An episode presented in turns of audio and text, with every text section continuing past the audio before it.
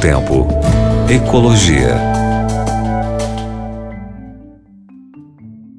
Olá, meu amigo, olá, minha amiga, ouvinte da Rádio Novo Tempo, juntinho com você aí na sua casa, no seu carro, no seu trabalho, onde você estiver, tudo bem?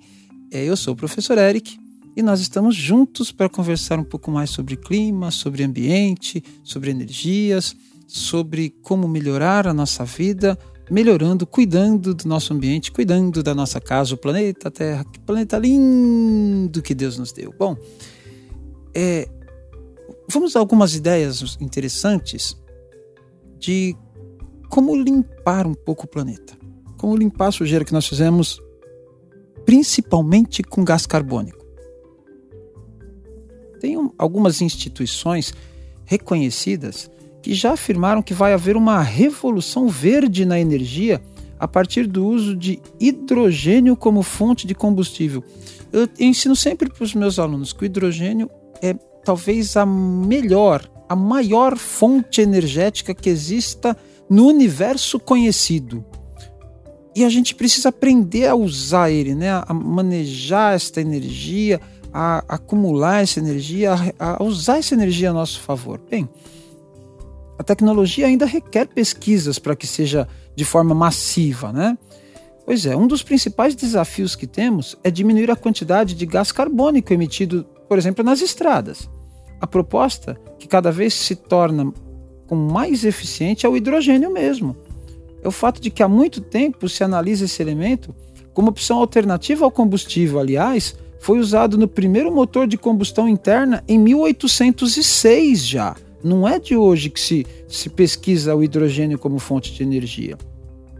O hidrogênio, quando se queima, né, quando combustão, né, quando é feita a combustão do hidrogênio, uh, deixa aí um pouco de água mais leve e sustentável e dependendo do uso poderia ser mais adequado até. Quer dizer, se eu colocar hidrogênio com oxigênio, o oxigênio é presente na combustão, né? Eu vou gerar água. É isso, essa é a ideia. Então, assim, é, há alguns anos, marcas como a Honda, a Chrysler, a Ford, a Hyundai, a Toyota, entre outras, vêm fazendo testes para o desenvolvimento de motores à base de hidrogênio. Em alguns países, como o Japão, por exemplo, os governos também investem nesse tipo de gás como alternativa aos motores elétricos. Em países como Alemanha, Estados Unidos e França, Existem trens funcionando com hidrogênio já. Então, por que ainda não utilizamos esse elemento como fonte de energia extensiva?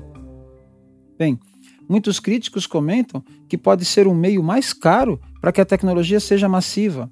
Aliás, a grande maioria do hidrogênio, quase 99% dele, é produzido a partir de gás natural e carvão. Assim, a produção requer emissão de dióxido de carbono, não tem jeito. Mas há uma outra maneira de produzir hidrogênio, quebrando por hidrólise a água. Nesse processo, que é a eletrólise, a energia poderia ser limpa. Para isso, entretanto, falta desenvolver uma tecnologia que seja econômica para estender-se a grande escala. A próxima década poderá mudar este panorama.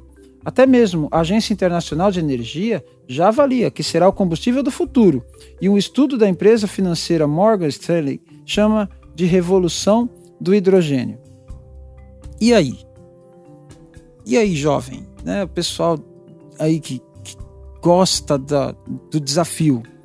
Que tal pesquisas, estudos em cima de como transformar de forma sustentável e expansiva esta água em hidrogênio utilizável para nossa geração de energia? Fica o desafio. E eu espero um dia mesmo, quem sabe muito breve, estar lendo, estar conversando aqui com você sobre, olha, pesquisador tal descobre uma forma de gerar hidrogênio em grande quantidade e, a, e energia a partir dele. Puxa, ia ser. Eu fico arrepiado, gente. Ia ser divino. Que Deus abençoe essas mentes brilhantes da juventude, da moçada aí que vem aí, para que eles consigam desenvolver projetos brilhantes e utilizar de forma muito legal por exemplo, o hidrogênio como uma revolução verde na geração de energia. Que Deus abençoe a cada um de nós e um grande abraço para você. Tchau, tchau. Novo Tempo. Ecologia.